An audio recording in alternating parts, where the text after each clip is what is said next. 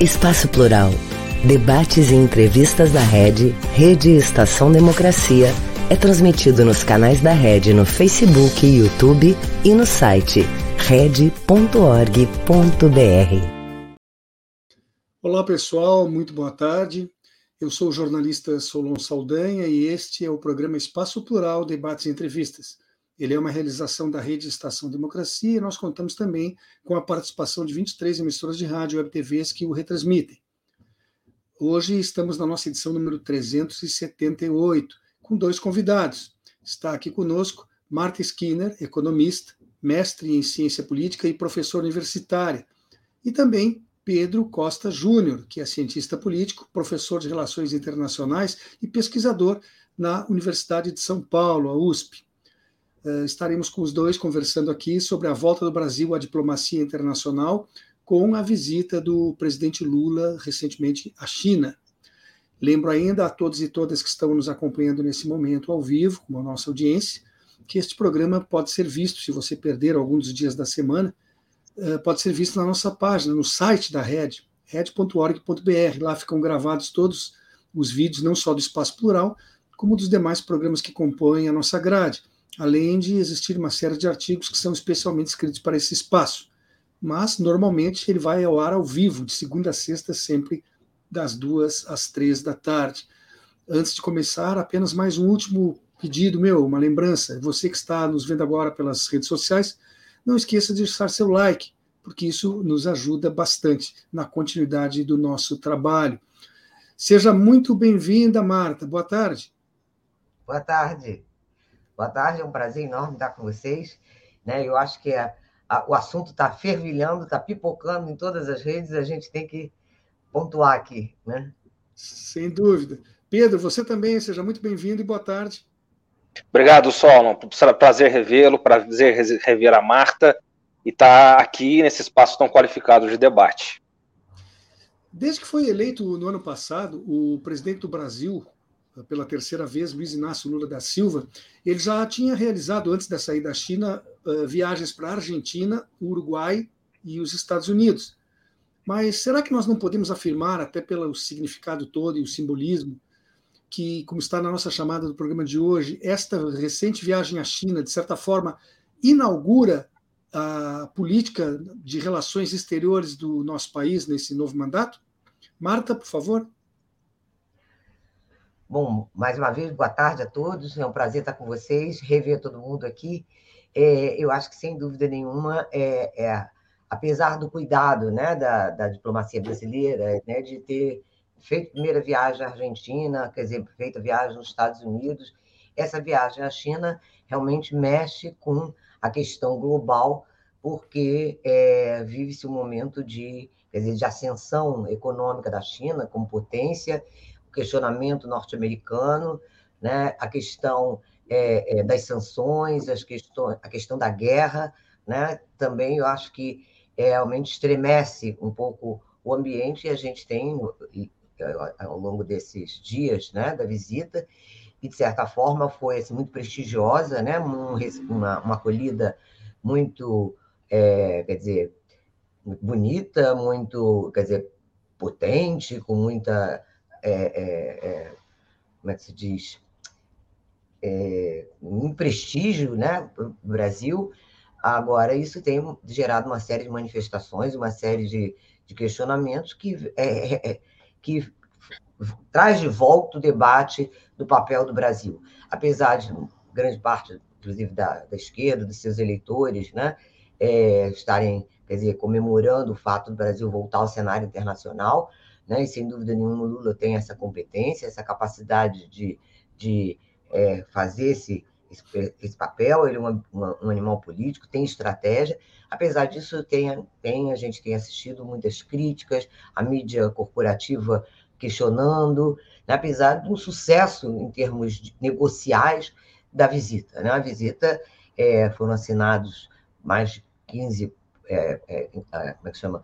protocolos e de cartas de intenções e, e possíveis projetos que vão totalizar em, em, torno de 50 bilhões. Não é pouca coisa, né? Quer dizer, numa hora em que a economia brasileira, depois desses quatro anos de destruição né, e de, de desarticulação do setor industrial, né, e da, da, da, do desastre que foi a gestão Paulo Guedes.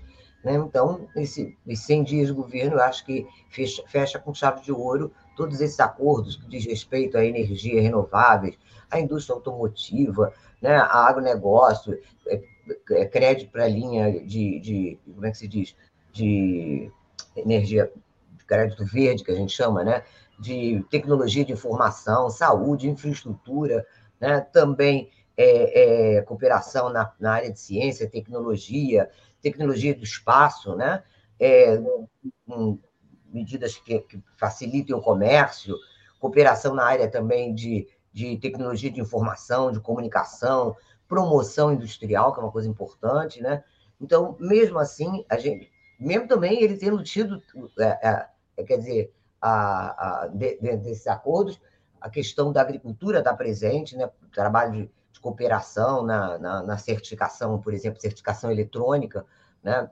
É, para produtos de origem animal, né? E, e, a questão que eu acho que foi mais sensível foi a questão que o Lula levanta, que pode ser que para o grande público seja inédita, mas no mundo acadêmico, essa discussão do, do papel do dólar, da, da possibilidade de comércio sem, sem usar o dólar, né? já é uma coisa que vem sendo discutida, é um processo que está em andamento. E eu fiquei pensando quando é que se inicia isso, né? Essa, esse questionamento, eu fico pensando lá desde o do questionamento daquela quando a Argentina faz a, a negociação né, e aquele fundo abutre consegue, portanto, uma sentença de um juiz de uma, uma comarca norte-americana que bloqueia, portanto, os pagamentos internacionais de uma dívida soberana. Né? E mais agora, na questão da guerra, com as sanções econômicas, com as sanções não só a, a, Rússia, mas anteriormente a Venezuela, a, ao Irã, né? e eu acho que a credibilidade e a, e a questão, quer dizer, da, do papel do dólar e da, das, dos países que são que não têm moeda conversível, essa questão já está na pauta há muito tempo. Então está se fazendo um verdadeiro estardalhaço em relação a isso. E também a questão da guerra é que passa por, obviamente, é, o que Lula disse, não disse nenhuma mentira, não, não tomou lado, né? apenas falou em nome da paz. Então a, a repercussão né, que foi assim muito estridente, até porque de uma falta de elegância do Departamento dos Estados Unidos dizer papagaiando, né? Quer dizer, eu acho que nesse ano de guerra, a, a, a, a guerra de narrativas acabou, né? É, é, plantando na cabeça de que não se pode falar, qualquer coisa que se fale é pró-Rússia, é, é, é, contra a guerra. Pô, contra a guerra todo mundo é, né? mas está tomando lado. Então, eu acho que essa questão é que a gente tem que desenvolver mais porque eu acho que está sendo novamente uma guerra de narrativas sobre a fala do Lula. Eu estou ouvindo, inclusive, é, é, questionamentos por parte do, dos próprios eleitores, da, da, mídia corporativa a gente já imaginava, né? Mas um, comportamento muito vira-lata, que me vergonha e me faz pensar que será que essa turma esqueceu que nós sofremos um golpe em 16 e foi desse golpe que a extrema-direita tomou poder destruiu a economia nacional, né? fez esse desastre que foi esses quatro anos, e, e lembrar que esse golpe foi articulado né, nos Estados Unidos junto com o golpe da Ucrânia, em 2014. Né? Foi em paralelo que essas coisas aconteceram. Será que se esqueceram disso? Eu acho que cabe a gente discutir esse aspecto também.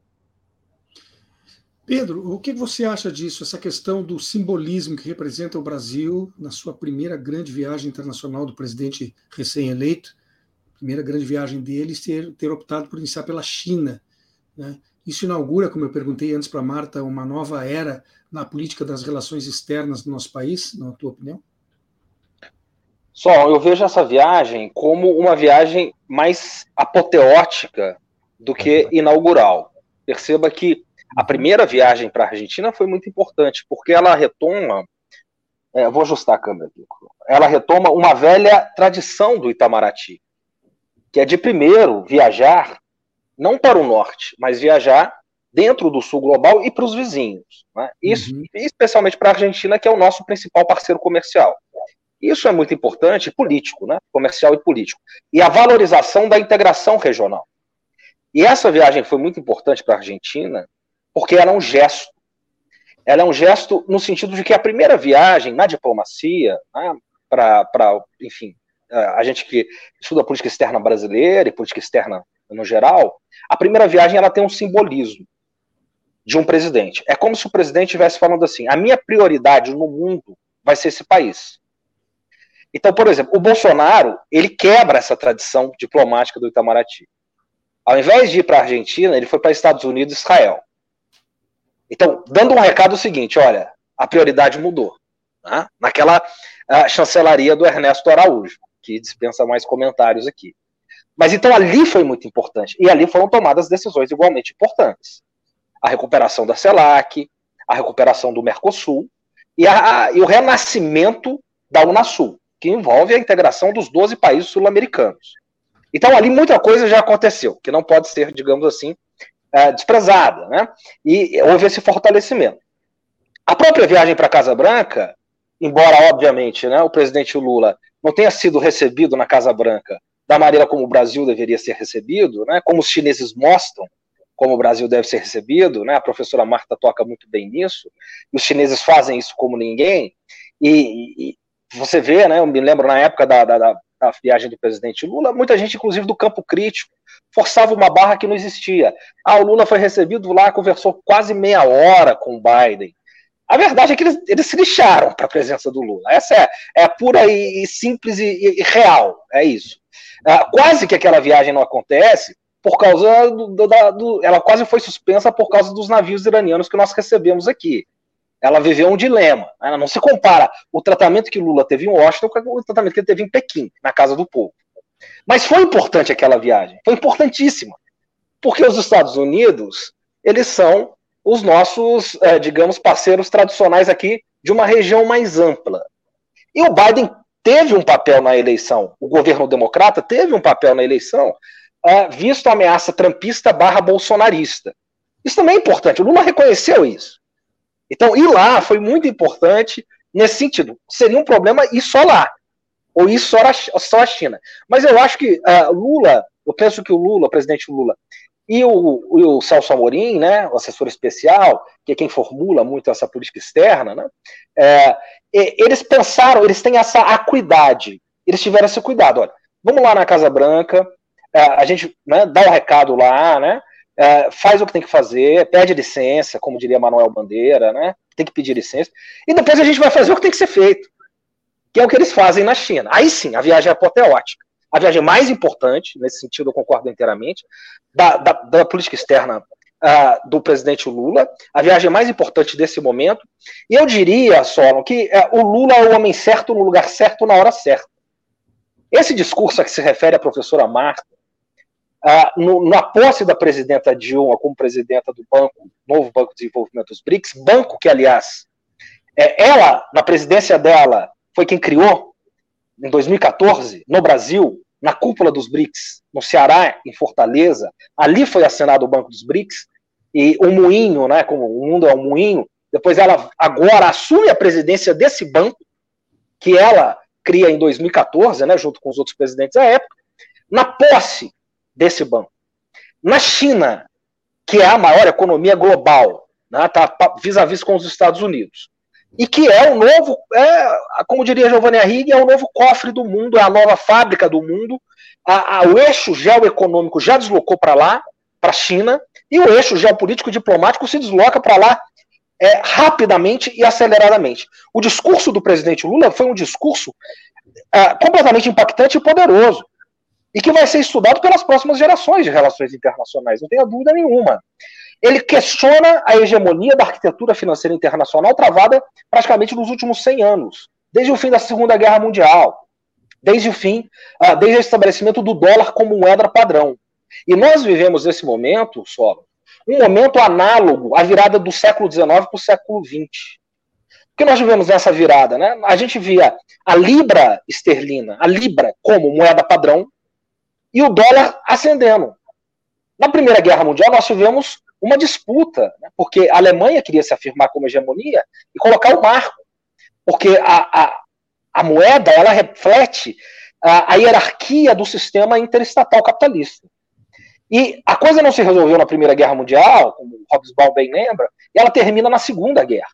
Ali se estabelece o padrão dólar-ouro, uh, que mais ou menos ali uma onça de ouro valia 37 dólares. Isso vai durar até 71, 73, com a saída do Nixon unilateral. É, esse é o poder de quem tem a moeda hegemônica. Ele, ele frustra e é isso que os americanos fazem muito bem, os norte-americanos. Eles, eles quebram os acordos que eles mesmos firmam, eles quebram as, estrutura que, que, as estruturas que eles mesmos criam, na medida que essas estruturas não, não, não atendem mais os seus interesses próprios. Em 73, o Bretton Woods acaba e começa o padrão dólar império. Quer dizer, não tem mais laço. Não precisa mais de ouro. O que, que garante o poder do dólar? É as armas. É a força. E aí nós vamos até 79, quando o Paul Volcker no governo já Volcker, depois Reagan, né, o Volcker como ministro do Tesouro, lá como uh, secretário do Tesouro, ele do dia para a noite triplica, triplica a taxa de juros norte-americana. Isso tem dois efeitos diretos. Um em nós aqui, que vai refletir na, na crise da dívida, nós vamos ter uma década perdida inteira nos anos 80, por causa de, desse ímpeto ali do, do, do Reagan e do Volcker, nós vamos ter a década de 80, que é a década perdida, porque nós começamos a pagar uh, juros impagáveis de dívida externa. Dívida externa é essa, que condenou todo o Brasil e a América Latina nos anos 80 e 90, que só foi pago no governo do presidente Lula. Ali nós nos libertamos dessa pesada dívida externa. E automaticamente, quando os juros ficam muito caros nos Estados Unidos, você tem um deslocamento econômico das empresas norte-americanas para investir na onde? Na China! Porque o Kissinger está negociando lá, junto com uh, o Deng Xiaoping. E, e aí vai estar sendo feita abertura política e abertura econômica. E como o custo está muito caro, ali você tem um deslocamento que começa a ser feito para a China. Depois, eu vou dar um salto aqui, vou fechar.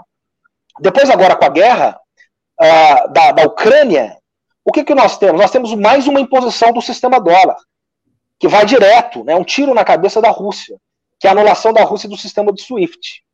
Bom, o problema da hegemonia é essa. Você tem que ter um porrete para não usar. Se você tiver que usar, você vai paradoxalmente ficando mais fraco. Quando eles jogam é, essa exclusão na Rússia, o que, que automaticamente todos os países do sistema mundo pensam? Bom, o próximo pode ser a gente. E aí esse discurso do Lula é tão forte em um momento e um lugar tão forte, que é a China, a nova potência econômica, superpotência econômica do mundo, em um momento que o dólar é desafiado. E o Lula, ao fazer aquele discurso, colocando todo esse sistema, desde Bretton Woods até o sistema uh, dólar puro, em jogo, né, no momento que a China começa a comercializar, cada vez mais está comercializando direto pelo yuan, como está sendo feito com o Brasil já, sem passar pelo dólar, como é feito com a Rússia, como é feito já com países do Oriente Médio. Os, os importantes petrodólares que fortaleceram o sistema padrão dólar agora estão se tornando petro-yuan, Nesse momento, o, o Lula, o presidente Lula sai de lá, não só como uma liderança brasileira, Solon, mas eu fecho aqui. Ele sai como uma liderança, com, com essa força nessa, nessa, nessa visita à China, e com esses, essas, esse discurso tão importante no novo Banco de Desenvolvimento, que engloba cinco países emergentes que representam 42% da população global, esse discurso dele a, a, a, joga Lula automaticamente como o grande líder do Sul global nesse momento. Só uma perguntinha adicional para ti, daquelas que se responde bem rápido. Nem na Argentina, nem no Uruguai, nem nos Estados Unidos, nem na China, nem nos Emirados Árabes, o Lula bateu continência para bandeira alguma, né? Nem tirou os sapatos. Nem tirou os sapatos? Nem tirou os sapatos. é, professora Marta, além de visitar esses países que eu acabei de citá-los aqui novamente, já está programado uma série de viagens do Lula ao longo desse ano, mas me chama bastante atenção que ele irá, a partir de maio, visitar países da África. Isso também não nos coloca outra vez como interessados, não aponta que nós estamos interessados em liderar ou nos reaproximar desses outros países ditos emergentes eh, e que importância isso tem na nossa realidade. Está sem microfone, professora. Aquilo que o Pedro disse, o Lula, eu acho que sai desse momento, depois, agora quando você me lembrou o discurso dele, que foi vai ficar um discurso épico, né? um discurso que vai marcar esse tempo. Realmente se reafirma né, não só o Lula como líder, aliás, nós não temos nenhum líder no mundo né, do, da capacidade do Lula, é realmente hoje visto como um líder mundial, ele toca em problemas é, muito sensíveis, mas de uma forma muito clara e, e, como se colocou, né? quer dizer, num momento muito especial da história do mundo, né? Na, na, na, das relações internacionais. Eu acho que essa reaproximação com a África foi também o movimento que ele fez no primeiro, segundo mandato dele, nos oito anos, que é a abertura né, de, de é, espaços de comércio, de, de investimentos, de cooperação, né, e que, na verdade, é um continente esquecido. É, a gente tem assistido nos últimos tempos agora manifestações, quer dizer, das lideranças africanas, né, é, contestando essa, essa hegemonia né, anti-chinesa, anti-russa e, e, e, o predomínio norte-americano.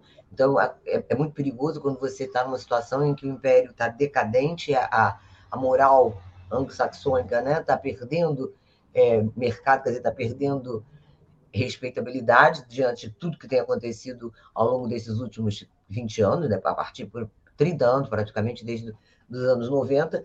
Então, eu acho que essa, essa abertura é muito importante em termos de, é, de constituir, portanto, um grupo de países né, em desenvolvimento né, e de promover aquilo que é a proposta dele em termos globais, né, de um protagonismo do Brasil em cooperação com os países emergentes, com os países em desenvolvimento. Eu acho que é uma, uma iniciativa que foi cortada no período Bolsonaro, quer dizer, como você disse, ele não, não, não bateu continência para ninguém, né, não reverenciou ninguém, muito pelo contrário, ele foi reverenciado, né, como disse bem o Pedro, foi apoteótica a, a, a recepção que foi feita a ele, não só na China, como nos Emirados, né? E, inclusive, uma coisa que eu queria chamar a atenção, que acho que vai ficar a marca, né? A música tocada, que foi sugestão de um jovem diplomata, né? Da, do, do cerimonial, que ficou muito bem, quer dizer, apesar dos perigos, nós estamos na luta, nós estamos na briga. Eu acho que essa entrada também para a África e depois para o Oriente Médio, e como disse o Pedro, a, a, a demonstração né, da, da, prioridade da América do Sul, a, a recriação da Unasul, da CELAC, etc., eu acho que faz também, quer dizer, mostra uma intenção não de, de, de se contrapor ou se eh, polarizar com nenhuma outra questão, mas fica dado, dado esses movimentos e dada essa, essa relação fraterna, humanista, né, é, é, e, e cooperativa, né, um papel muito importante no Brasil. O Brasil ganha realmente um destaque muito grande. Agora, há de se pensar a estratégia, como caminhar nesse, nesse terreno, né, nesse terreno que eu acho que nós estamos, assim, quer dizer, inaugurando um, um tempo. Tanto que, imediatamente, eh, o Trump já se manifestou, perdemos a Colômbia, perdemos o Brasil, né? E o que, que ele disse? Perdemos a moeda é como perder a Primeira Guerra Mundial perder uma guerra mundial. Então, como disse bem o Pedro, a hegemonia do dólar, do dólar flexível, que está ancorado não mais no ouro, ancorado, eu brinco com meus alunos, eu digo no gogó, né? mas na força, na força militar e financeira. Né? Então, eu acho que esse questionamento está tá na hora, quer dizer, foi muito oportuno, foi muito feliz né, de colocar isso, e de uma forma muito pacífica, não se contrapondo a nada, nem acusando o poder e que que decorre dessa, desse, desse, dessa, da hegemonia do dólar. Ao contrário, tentando facilitar o comércio. Né? Eu acho que nós temos um caminho é, difícil, trabalhoso, mas acho promissor. Uh, Pedro, uh, esta aproximação do Brasil com a China provocou um sério descontentamento, até a, a professora Marta estava tocando rapidamente nisso agora, um descontentamento muito grande nos Estados Unidos. E eles costumam reagir muito mal quando são contrariados. Né? A história nos mostra isso. Uh, com intervenções, às vezes, militares, ou com, às vezes, cooptando uh, elites nos países que eles querem uh, mudar alguma coisa e fazendo com que essas mudanças terminem ocorrendo, atendendo os interesses deles. Será que o Lula corre um risco concreto com isso? a partir desta chiadeira que não foi nem um pouco disfarçada, foi explícita? Só, essa pergunta é muito boa e, e, deixa o gancho aqui um pouco da, do que a professora Marta falou. Essa entrevista do Trump, ele deu uh, para o Tucker Carlson, é uma entrevista fundamental, né? como ele coloca as coisas dessa visão, uh, exatamente o que ela disse, né? perdemos aqui, perdemos ali, a China venceu, nós temos que recuperar, né? ele coloca nessas é, direções. E uh, é uma pergunta muito interessante, porque eu vou tentar sair por um lado que é um pouco diferente assim do, do senso comum. Né? Tem se falado muito uh, desse temor que há de uma resposta norte-americana, simplesmente não pelo alinhamento que nós uh, que, que, que, teria sido feito com a Eurásia ou coisa do tipo, porque isso é uma inverdade. Não existe isso em momento nenhum. Como o presidente Lula bem disse, quando eu falo com a China, eu não penso nos Estados Unidos. Quando eu falo com os Estados Unidos, eu não penso na China, eu penso no Brasil. Sou defendendo os interesses nacionais. É disso que se trata. Bom, essa resposta norte-americana, ela certamente ela está no horizonte. Né? Essa resposta, digamos, mais no estilo de uma guerra híbrida, no estilo do que aconteceu com a presidenta Dilma, é, e que depois deu origem ao glorioso governo Temer e abriu também para o horizonte para o governo Bolsonaro. Né? É, então, é, isso não está descartado. Como diria Samuel Pinheiro Guimarães, né? é, o, grande embaixador que nós, um dos maiores embaixadores que esse país já produziu, ele diz o seguinte: olha, como funciona o império? Né? Como funciona o império? O império ele é muito bem estruturado. Nós nunca podemos subestimar o poder norte-americano. E nós estamos sobre a doutrina Monroe. O que, que, eles pensam? Que a América é para os americanos. Isso aqui é, é, é, o quintal deles, é o território deles. O próprio Biden tem uma declaração, daquelas declarações desastradas dele, que ele deu há meses atrás, né, dizendo: Olha, eu cresci, diz o Biden, uh, ouvindo que a América Latina é nosso quintal. Quero dizer que não, é nosso gramado. Né, ele, é o nosso é pátio, depende da. Exatamente. É, na verdade, e... ele, tirou, ele tirou dos fundos da casa e passou para frente, mas continuou continua sendo um adendo. Exatamente, para os cachorros para brincar, né, ali. Isso. Então, para sujar. Então, qual é, é, é, assim que eles vêm, tá certo? E uh, hoje a doutrina norte-americana, ela passa, né, quer dizer, a doutrina Moe, ela está fixada na nossa região, e a, a pauta bipartidária deles, seja de democratas, seja de republicanos, e que passa por todas as fissuras que tem dentro dos partidos, ou seja, dos trampistas, ou dos republicanos, aqueles falcões tradicionais, falcões republicanos tradicionais, seja no Partido Democrata, uh, de uma área mais jovem, uh, que traz novas ideias, ou seja, dos, dos clintonistas, né, aqueles pombos democratas uh, mais, há mais tempo no partido, os obamistas, todas essas facções dentro do Partido Democrata, todas as facções no Partido Republicano, as universidades, os think tanks, os pensadores, os jornalistas, sejam de direita, de esquerda, seja o Washington Post, seja CNN ou seja Fox News, todos eles têm hoje um consenso. Qual é o consenso da política externa norte-americana hoje? A contenção da China. Isso está pra, por cima de Trump, Biden e qualquer outra coisa. Este é o consenso que passa, uh, digamos, o, que penetra o deep state norte-americano e perpassa todos os tentáculos. Então é óbvio que é, nós precisamos nos preocupar, mas aí nós entramos num dilema só. Porque é o seguinte: se nós tivermos que nos preparar para uma guerra híbrida, veja esses documentos que vazaram agora. Os sujeitos lá estão espionando, espionando Israel. Percebe? Espionando, eles espionam os aliados, o que eles chamam de amigos. Desde de lá de trás. Se, se nós tivermos que. Não fizeram isso com a França? Não tem surpresa nenhuma, exatamente, surpresa zero.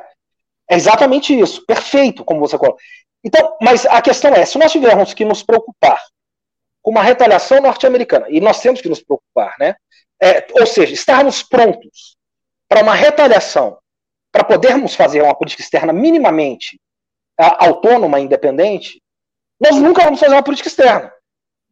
Ao mesmo tempo, eu diria que essa política externa, e aí eu quero sair um pouco do senso, ela, ela, ela diz o seguinte, né, historicamente olhando, é, os norte-americanos, eles respeitam mais essa postura do presidente Lula de, de autonomia do que a de um vassalo completo, como era, por exemplo, uh, Bolsonaro e Trump. O Bolsonaro não era respeitado pelo Trump. Uh, o que, que, o Brasil ganhou se alinhando automaticamente a, Bolso a, a, Bolsonaro, se alinhando automaticamente à política externa de Bolsonaro a Donald Trump? Quais foram os ganhos que o Brasil teve? E mesmo se nós pegarmos na história da nova república e pegarmos o, o, os, os, governos em que nós nos alinhamos automaticamente os Estados Unidos, Eles não respeitam isso. Eles, eles desdenham isso. Então, paradoxalmente, ainda que o presidente Lula esteja incomodando, digamos, toda, todo o sortilégio de meandros que há no deep state norte-americano, com essa com esse discurso e essa aproximação à China, que é nosso parceiro comercial principal desde 2009, paradoxalmente eles respeitam esse tipo de política externa. É, até porque, na verdade, é como você disse, se não fizer o que foi feito, não faz nada, né? Então faça-se alguma coisa e espere-se o resultado. Nós temos agora um breve intervalinho aí, não dá dois minutos, e já retomamos a, a nossa conversa de hoje. Um país sem serviço público, sem concurso público, dependendo de nomeações políticas. Já imaginou? É o que pode acontecer com a aprovação da reforma administrativa. A Durga Sindical, em defesa dos professores e da educação pública e de qualidade. Educar não é somente fazer prédio. Prédio não ensina ninguém. Quem ensina é o professor. O governo tem que entender isso. Na escola nós somos um só. Seja professor, seja funcionário, o reajuste tem que ser igual para todos. Meu básico é 657 reais. O que a gente está pedindo é o mínimo de respeito. É para ter comida no prato. Eu dei a minha vida pela educação, valorização e respeito. É para os que estão na escola e também para quem já está aposentado. CEPERS, a luta pela educação é de todos nós. Estou falando de uma cooperativa de crédito, conhece? Sim. Você movimenta sua conta como no banco, mas não é banco. E tem crédito se eu precisar e pra padaria também. Ah. E que o resultado é dividido entre todos. E você pode investir com segurança. Sim, é simples. A Cressol tem tudo isso. Lá, ganhar é para todos. E se eu quiser cooperar? É simples. Vem junto! Cressol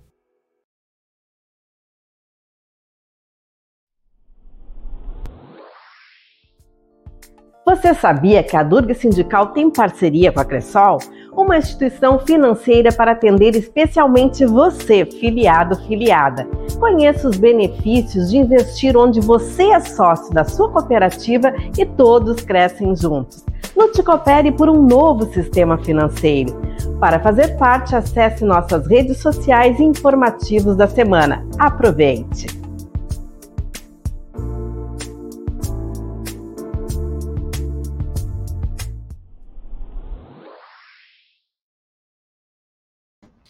Voltamos com o programa Espaço Plural, Debates e Entrevistas. Ele é uma realização da RED, Rede Estação Democracia, e nós contamos também com 23 emissoras de rádio e web parceiras que o retransmitem.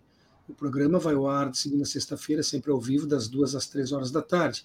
Mas se você não puder acompanhar num desses dias e horários, pode depois, acessando o nosso site red.org.br, ver os vídeos que lá permanecem gravados e à disposição não só os do Espaço Plural, como também dos demais programas que compõem a nossa grade. No mesmo endereço você encontra uma série de artigos que são especialmente escritos para esse espaço.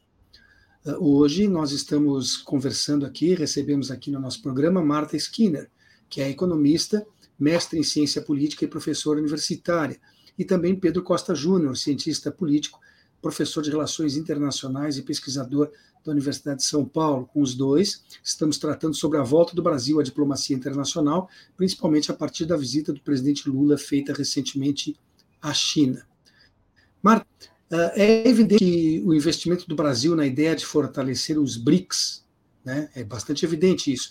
Esses cinco países formam a sigla Brasil, Rússia, Índia, China e Sul da África, África do Sul. Esses cinco países eles concentram atualmente 46% da população mundial e hoje somam 31,5% do PIB global. Para que você tenha uma ideia, os sete países mais ricos do mundo, né, Estados Unidos, Alemanha, Japão, Itália, França, enfim, os sete países mais ricos do mundo juntos estão com 30% do PIB, ou seja, os BRICS já os ultrapassaram. E a projeção é que até o ano de 2030, que é logo ali, mais sete anos, os BRICS ultrapassem 50% desse PIB global. Então, Marta, te pergunto, pelo menos do ponto de vista econômico, nós estamos do lado certo e pensando no futuro? Sim, sem dúvida, né? Eu acho que, inclusive, toda, toda a manifestação norte-americana, já desde 14, desde, quer dizer, da, da, da, eleição do segundo mandato da Dilma, a preocupação principal já era os BRICS, já era a questão dos BRICS. Né? Eu me lembro de uma defesa de tese, um professor na banca comentou isso, que ele analisava a pauta dos think tanks né, norte-americanos naquela época, isso tem uns oito anos atrás, era BRICS, né? Quer dizer, acho que a preocupação principal, realmente, eles sabem que nós estamos no caminho certo, é por isso que estão é, é, tão preocupados, né? Agora, é, eu até essa semana recebi de um, um, colega, o professor Fiore, um artigo muito interessante, né, para recalcular o futuro. Vale a pena ler esse artigo, em que ele coloca exatamente os desafios que o Brasil tem que, vai, poderá, deverá enfrentar nesse sistema, é, é, quer dizer, nessa ordem é, internacional, né, nesse sistema inter, intercapitalista. Então, é, quer dizer, é, é, não, é, não é um caminho fácil, mas eu disse, mas é um caminho, quer dizer, nós estamos nos, nos unindo, né, quer dizer, e, e, e tentando cooperação, é, parcerias, investimentos, né, com um núcleo de maior desenvolvimento. É como disse o Lula, não estou pensando na China, não tô, quando eu estou pensando na China, não estou pensando nos Estados Unidos, eu não tenho que dar satisfação a ninguém, né? ele está mostrando uma, uma, certa independência, é o que a gente uma política externa altiva, né? e agora ativa e independente, no sentido pensando nos interesses do Brasil. E o Brasil, como uma grande potência na América do Sul, é importante sim, e é importante também no, no, nos BRICS. Me lembro quando foi assinado na cúpula de Fortaleza dos BRICS a criação do banco, né? Isso não foi noticiado na mídia brasileira. Aqui estiveram os presidentes de todos os países latino-americanos, não foi noticiado, certo? Porque boicotaram isso. Ou seja, a ideia do que, que era o Banco dos BRICS, para que, que servia aquilo, né? e se eh, subestimava-se, quer dizer, na, na linguagem popular, que isso era coisa menor. Né? Agora está começando a preocupar, quer dizer, as pessoas mais, menos informadas, mas essa coisa vem andando e a, a, a, capacidade, portanto, né, aquilo que Lula disse no discurso muito interessante, né, de que você possa ter financiamentos, ter projetos é, de financiamento para desenvolvimento, para do setor industrial, do setor tecnológico, for, né, é, é, sem as condicionalidades. Porque, pensando bem, quando a gente pensa, quer dizer, nos bancos internacionais, quer dizer, no, nos bancos é, é, supranacionais, Banco Mundial, etc., né, é, BIRD, e que foram, na verdade, criados com esse intuito, né, com essa finalidade muito multilateral de promover o desenvolvimento, né, no pós-guerra, na verdade acabaram se tornando instrumentos do poder, né, do poder econômico norte-americano, né, e de determinar é, caminhos, estratégias convenientes a eles. Eu acho que eles estão no papel deles de defender os interesses deles, né? E nós temos que estar no nosso papel de defender o nosso. Né? Eu fico pensando, é, eu me lembro que eu dizia para meus alunos que não viveram os anos 80, eu dizia assim, nós tínhamos a visita da senhora, eu me lembro, Ana Maria Ju, né, que a gente chamava Ana Maria Juros, que vinha todo mês, eu brinco com eles, assim, é como alguém ir na sua casa, mexer na sua mesinha de cabeceira, no seu contra-cheque, no seu cartão de crédito, saber onde você está gastando, direcionando. E na semana retrasada, quando teve o período do o aniversário do golpe, de 31 de março, né? É, a, a, TV Brasil fez uma série de filmes, apresentou uma série de filmes, depois com debates, né? coordenado pela, pela, quer dizer, feito pela Cristina Serra, e eu revi aqueles filmes, já aqueles filmes eu já tinha visto, mas eu quis rever porque a gente sempre perde alguma coisa. E aí eu revendo aquele 21 anos o dia que durou 21 anos, é muito importante que se volte a ver aquele filme, porque ali estão todos os documentos oficiais, as gravações né, do, do ministro das Relações Exteriores, do embaixador americano, do Vernon Waters, do, do Shannon, na época do, do Kennedy. Quer dizer, como nos tratam, não é, não é nem quintal, não é nem quintal gramado, é quintal de terra batida e de lama, entendeu? De, muda o assessor tal, muda o ministro tal, não quero essa tal pessoa, me lembro numa, numa, essas eh, gravações que você tem, uma gravação do Jango que diz assim, fala para o Roberto Kennedy, eu não vou, eh, já que o senhor está querendo escolher meus assessores, eu deixo então, por favor, o senhor que escolha. Ele fica sem graça, tá vendo? Quer dizer, feita, já que você quer me dizer com quem eu fulaninho não pode, fulaninho Então, a gente entende a dinâmica. E, e quando em 14 começa a, a Lava Jato, e começa, para mim, descaradamente, a intervenção norte-americana, né? Quando eu, em 17, depois do golpe, num seminário, eu falei isso, é, que por detrás de tudo isso tinha o, o problema da hegemonia norte-americana, da afirmação, fui considerada assim, conspiração, é a teoria da conspiração. Teoria da conspiração. Não existe teoria da conspiração, é o que diz o Mozart, diz o Fiore. Teoria do poder. Né? Conspiração faz parte dessa gramática. Né? Funciona assim. Né? Então, não é possível que em 2023, passados, portanto, né, já sete anos da, da, de, dessa época, não se tenha ainda muito claro né, quais são os interesses norte-americanos. Nós não podemos rechaçar, nem entrar em conflito direto, em conflito aberto, né? né? Tem que ter habilidade e, e, e, e obviamente, estratégia, como, como o presidente Lula tem mostrado, né? É, é como diz o, o, o Fiore nesse texto, ele diz assim, é, vou até ler esse pedaço que é muito importante, que os objetivos já não obedecem mais a nenhum tipo de ideologia nacionalista, muito menos a qualquer tipo de cartilha militar, né, os nossos objetivos. Obedece a um imperativo funcional do próprio sistema interestatal capitalista. Nesse sistema, ele usa uma frase do Roberto Elias, né? Quem não sobe, cai. Mas, ao mesmo tempo, quem sobe tem que estar preparado, porque está, será atacado e desqualificado inevitavelmente, e de forma cada vez mais intensa e coordenada, dentro e fora de suas fronteiras. Não, caso não se submeta à vontade estratégica dos antigos donos do poder. Quer dizer, eu acho que a gente sabe que está enfrentando, sabe que vai levar, desculpa, paulada, mas eu acho que política é isso, né? Tomar decisões, a gente ousa e paga para ver, né? E paga para ver, usando, obviamente, todos os, os instrumentos né, de, é, é, estratégicos de, é, é como é que se diz?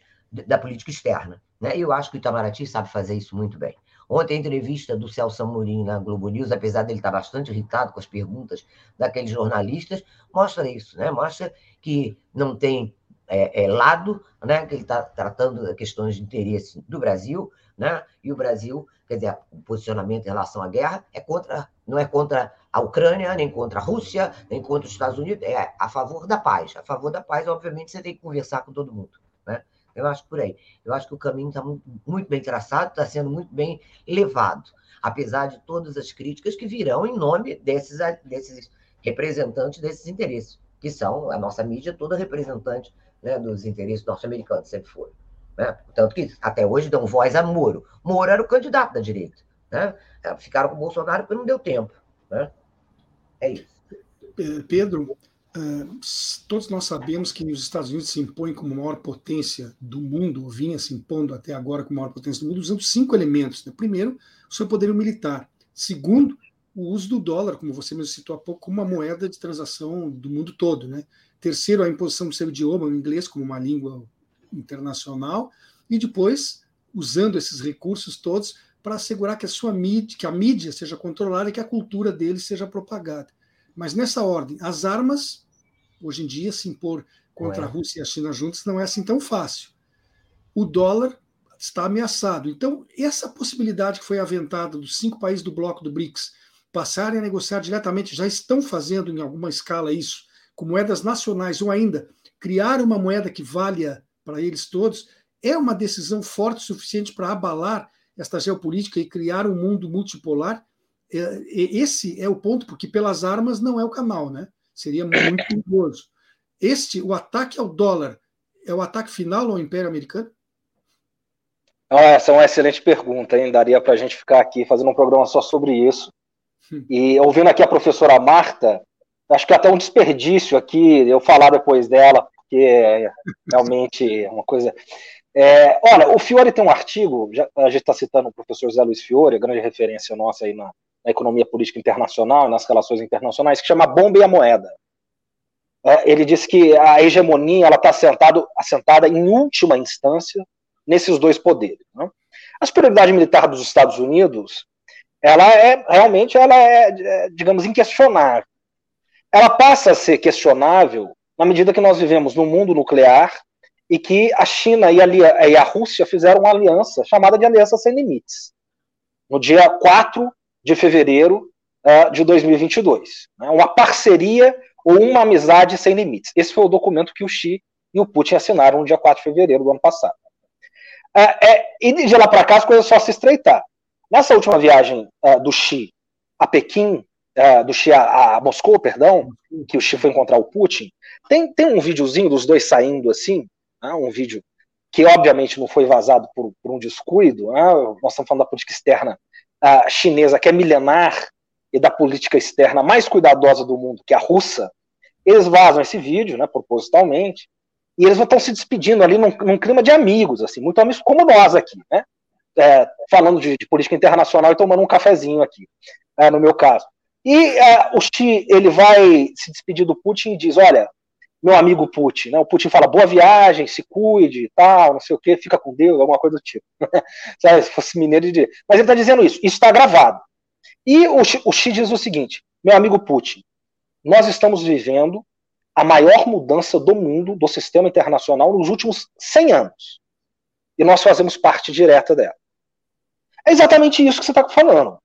Quer dizer, é, quando o, o, Lula, e aí para a gente colocar o Lula e os BRICS, foi agora a China, capa da estatal chinesa, né, do, do, do, jornal chinês, da, da CGM lá, era o seguinte: o maior líder do Oriente se encontra com o maior líder, o maior, o maior estadista do Oriente se encontra com o maior estadista do Ocidente, que é o presidente Lula.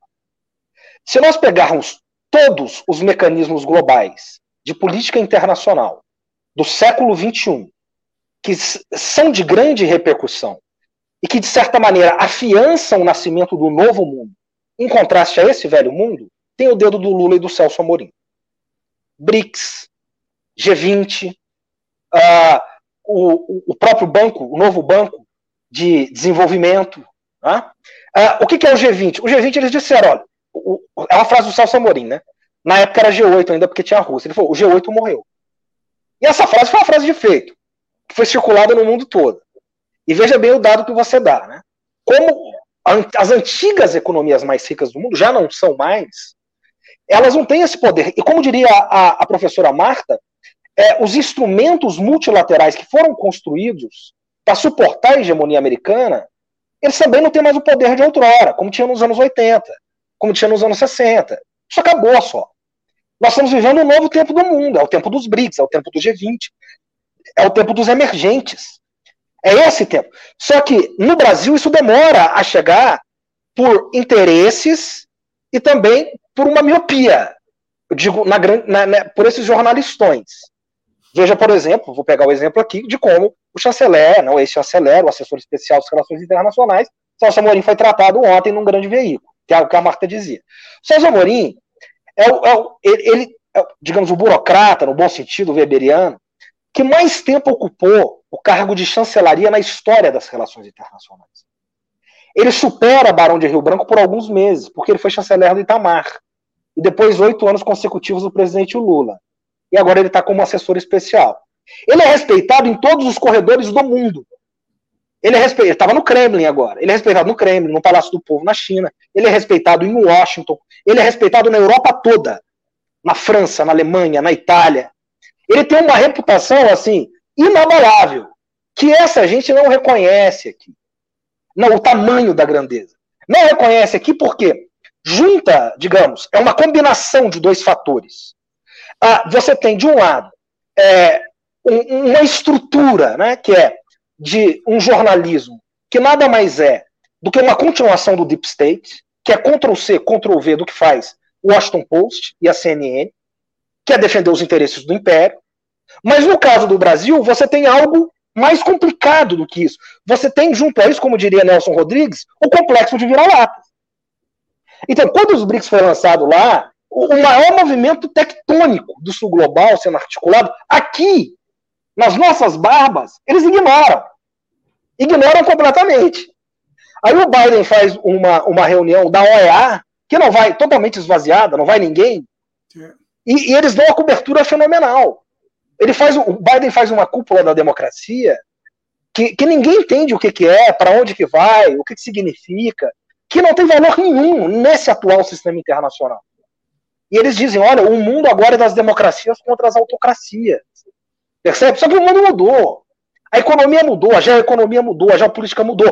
Todas as instituições internacionais produzidas em Bretton Woods, produzidas pós-45, quando da plenitude, do clímax da hegemonia americana, estão derretendo, estão virando pó. O Lula ataca o FMI porque o FMI não tem mais credibilidade. E o Lula pode fazer isso. Porque o Lula, ao fazer isso, ele tem mais respeito por essa gente. E veja só, o Lula Desde o Lula, nenhum brasileiro presidente foi convidado para o G7. O Lula foi agora. Isso mostra como o Lula sabe enfrentar e sabe ao mesmo tempo conciliar isso. E o Lula não vai no G7 para tomar cafezinho. Ele vai no G7 para dizer o seguinte: olha, se vocês não olharem para a desigualdade no mundo, para a fome e para a pobreza, não adianta ficar se reunindo aqui, ficar se reunindo em Davos e fazer um clube. É, nós temos que mudar a mentalidade do mundo. Ah, o que, que a China e a Rússia perceberam? E a Índia? Nós nunca vamos entrar no FMI com poder de decisão. Nunca vamos entrar no Banco Mundial. Vamos nós fundar o nosso fundo. Vamos nós fundar o nosso banco. Está aí o novo Banco de Desenvolvimento. Está aí os BRICS. Percebe? Então é esse tempo do mundo que o Xi e o Putin falam lá, que nós temos nesse momento, digamos, a fortuna de ter um presidente que está à altura desse tempo, que sabe entender as grandes mudanças geopolíticas e, e geoeconômicas que estão acontecendo nesse momento. Marta, eh, eu falo agora com a, a professora e com a mulher, né? A posse de Dilma Rousseff para presidir o NDBD, é, é, que é o banco, novo banco de desenvolvimento, na verdade, na sigla, né? E que é o chamado banco, banco do BRICS. Que peso tem isso? Que importância tem? É a primeira vez que uma mulher de, preside este banco, evidentemente, até porque o banco é recente. E, e isso aí é, é uma outra é uma, uma outra forma de assinalar a presença brasileira também numa preocupação uh, com essa questão do feminismo e, do, e da importância da mulher no mundo? Bom, sem dúvida, né? Foi um orgulho enorme, né? Você, um prestígio enorme para o banco, né? Você colocar uma ex-presidenta, né? Uma ex-presidenta e foi exatamente falou o Pedro, é no governo dela que se criou o banco, né? Fortaleza assim, 2014. Foi 2014, exatamente, na, na cúpula de Fortaleza. Então, eu acho que foi, quer dizer, um, um, gesto do Brasil, não só nesse aspecto que eu quero dizer da afirmação da mulher, do papel da mulher, até porque o Ministério do Lula né, primou por isso, com essa preocupação né, com, a, com a participação das mulheres. Né? A Dilma é uma pessoa de uma força impressionante, de uma dignidade, e a Dilma, conheço ela, conheço um pouco, né?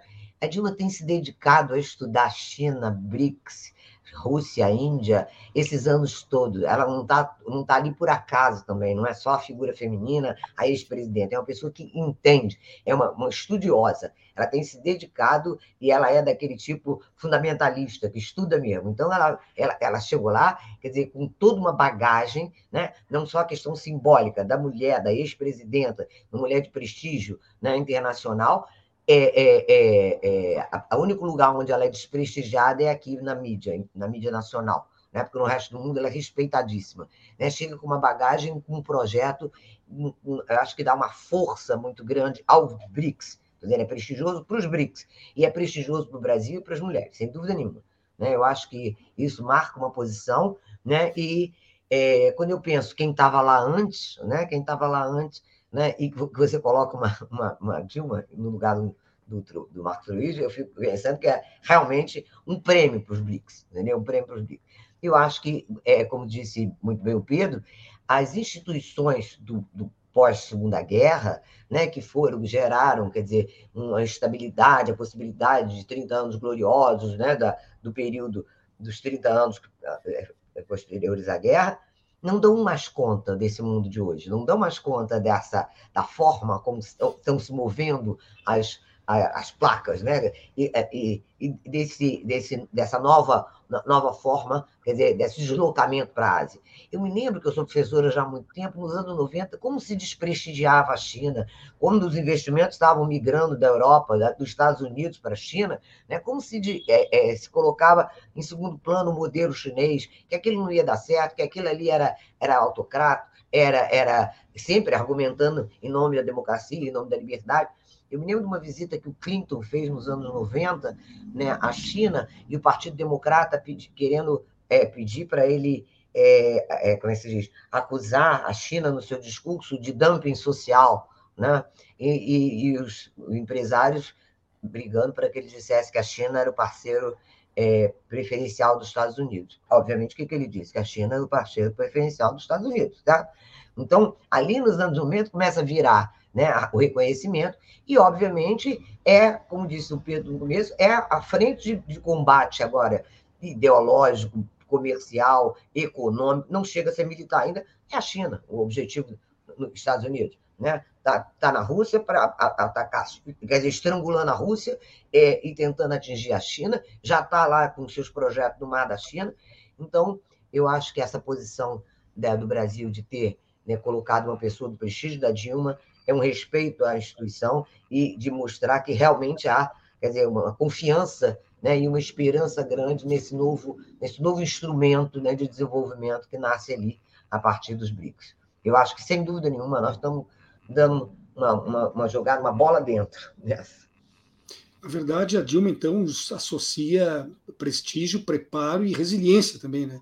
Uma pessoa que enfrentou dificuldades pessoais e, ao longo da vida, tanto profissional como política, de extrema, de extrema violência e sempre sobreviveu. Né? E você é... sabe, Solo, que eu digo isso para meus alunos, eu digo, enquanto muitos de nós estávamos jovens, indo às festas, dançando, e ao cinema, ela estava na, na, cadeia, brigando para que a gente possa hoje estar falando isso, né? que tem que dar, dar valor a isso também, né? Uma pessoa que, que brigou, lutou por, por esse, esse projeto. Censura. É, tortura, câncer, impeachment, só essas três palavras aí é. já dão um resumo. Recentemente, na América Latina, todos tiveram câncer, né? Teve Chaves, teve Lula, teve Lugo, teve é, Lula, mas, né? É, mas sabe que eu, eu, eu, eu, às vezes, eh, fico com medo de ser, assim, uma teoria de, de perseguição, mas houve uma época que todos os presidentes e ex-presidentes de esquerda da, na América Latina morriam de acidentes, né? É, Caiu agora batia carro. E depois é. houve um período em que quase todos tiveram câncer. Eles são de uma união absurda, né? é, só você sabe que o Putin, diz que o Putin não bebe nem água fora da Rússia, ele leva água, né? Ele sabe o potencial, ele leva água, né? Ele sabe. E, é, dá para é, ter medo, né? Agora, é. é. como você disse, era acidente, era acidente de carro, acidente de avião, agora, sei lá, né? Acontece. Começou câncer agora, em todo mundo. Seguindo o nosso chanceler, quando você falou do chanceler Celso Amorim, que é foi considerado o melhor chanceler do mundo, né? não, não é por acaso. Né? Agora, ele diz isso. É, não tem esse negócio de teoria de conspiração. Eu acredito que tudo é conspiração, entendeu? É diária. Isso não, tem não é teoria, é prática. É prática, é prática da conspiração. É, tudo é conspiração. Então a gente pode até colocar isso também no rol. Não só uma palavrinha sobre a presidenta Dilma, né?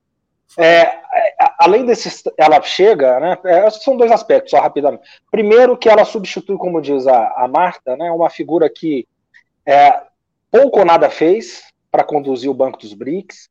Uh, a, o ex-presidente do Banco dos BRICS, ele foi um dos defensores, só para a gente ficar em um ponto aqui, um dos defensores árduos da ALCA. Você imagina alguém que lutou pelos interesses da ALCA aqui e presidir um banco como esse. É um contrassenso total. Era um inepto. Então, colocar alguém no lugar dele era mais do que necessário. Agora, alguém com status de ex-presidente da República, o que o banco nunca teve, e uh, com o perfil da presidência Dilma comprometida com o desenvolvimento, né, e que tem essa marca do trabalho, tem um amigo meu que uh, trabalhou com ela, enfim, é, ele diz o seguinte, porque os chineses são muito conhecidos pelo labor, pelo trabalho, vem do confucionismo, o amor à família, o trabalho, tem aquele filme que até o Obama produziu, né, o, sobre o trabalho, o modo de trabalho chinês e o modo de trabalho americano, né? E esse amigo meu que trabalhou com a presidenta Dilma, ele diz o seguinte: a presidenta Dilma vai escandalizar os chineses de, de quanto ela trabalha. É uma coisa assim. Então nós vamos estar muito bem representados. Bom, o nosso programa está chegando ao final por causa do horário, né? Conversa boa, passa rápido o tempo, mas eu queria só fazer uma última provocaçãozinha para ti, Pedro. Então, nós estamos vivendo um momento de recuperação do prestígio de Itamaraty que provavelmente vai impedir que os próximos uh, indicados para qualquer posto como embaixador no exterior tenham como predicado experiência de chapista de hambúrguer, né? Eu acho que isso já está acontecendo, viu só? Ah, já, já, já foi, é. Isso, isso já.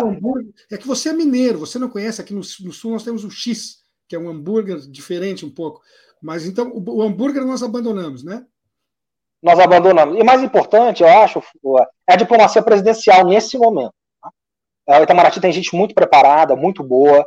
Ah, o próprio caso aí desse jovem diplomata, que a Marta ah, fala muito bem, que, que sugeriu a música do Ivan Lins. Itamaraty é uma casa de eruditos, né? Agora, a diplomacia presidencial, é, essa, ela tem que ser aproveitada agora, porque nós não sabemos quando nós teremos de novo. Muito bem, o nosso tempo se foi, como eu falei. Estivemos aqui no, no programa de hoje recebendo Marta Skinner, economista, mestre em ciência política, professora universitária, e Pedro Costa Júnior, cientista político, professor de relações internacionais, pesquisador da Universidade de São Paulo.